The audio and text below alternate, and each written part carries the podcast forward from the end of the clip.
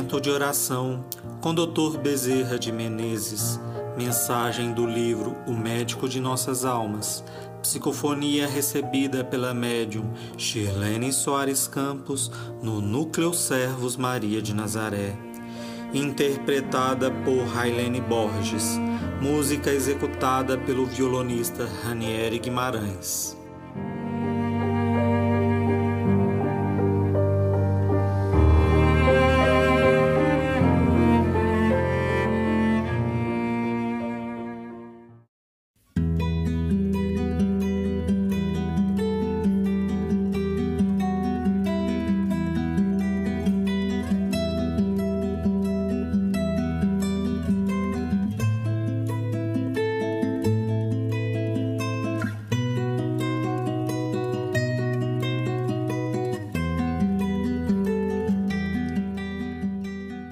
Saber auxiliar, que é estendermos de fato socorro ao nosso irmão?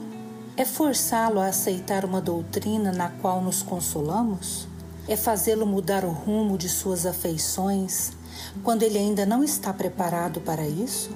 É mudar o curso do seu destino porque nós achamos que profissionalmente ele pode ter mais lucros de uma forma do que de outra, é nos revoltarmos, debilitando os enfermos com a nossa permanente piedade pela sua situação?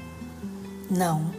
O verdadeiro auxílio ao semelhante, a verdadeira caridade estendida em amor fraterno, é acima de tudo respeito e compreensão. Nós não podemos obrigar ninguém a pensar e a sentir como nós pensamos e sentimos porque cada criatura possui um nível de evolução, uma faixa vibracional, uma cota de inteligência, uma cota de sensibilidade. E por mais que queiramos envolver as criaturas que amamos na doutrina consoladora, frequentemente elas requerem estágio na dor para um despertar mais produtivo. Aqueles que escolhem profissões incompatíveis com os nossos anseios, na verdade, às vezes estão seguindo uma trilha demarcada no plano espiritual e vão ser tão ou mais produtivos do que se tivessem a profissão que escolheríamos.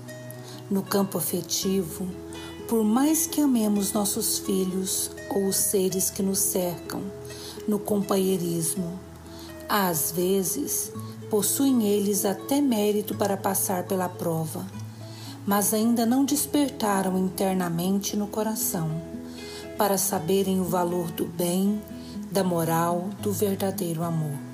Estagiam em trevas, em vibrações carnais e em emanações pesadas.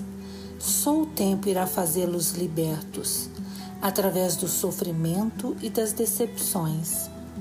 Quanto aos enfermos, Quantas vezes pais, mães, filhos, avós, avós, tios e amigos se revoltam diante de um quadro de enfermidade. No entanto, a enfermidade nos vem como purificação. Ela vem como auxílio, ela vem como apoio espiritual, vem como cicatrizante de feridas da alma. E toda vez que envolvermos as criaturas enfermas com a nossa piedade, estaremos enfraquecendo-as. Temos que alentá-las e fazê-las caminhar firmes dentro da prova.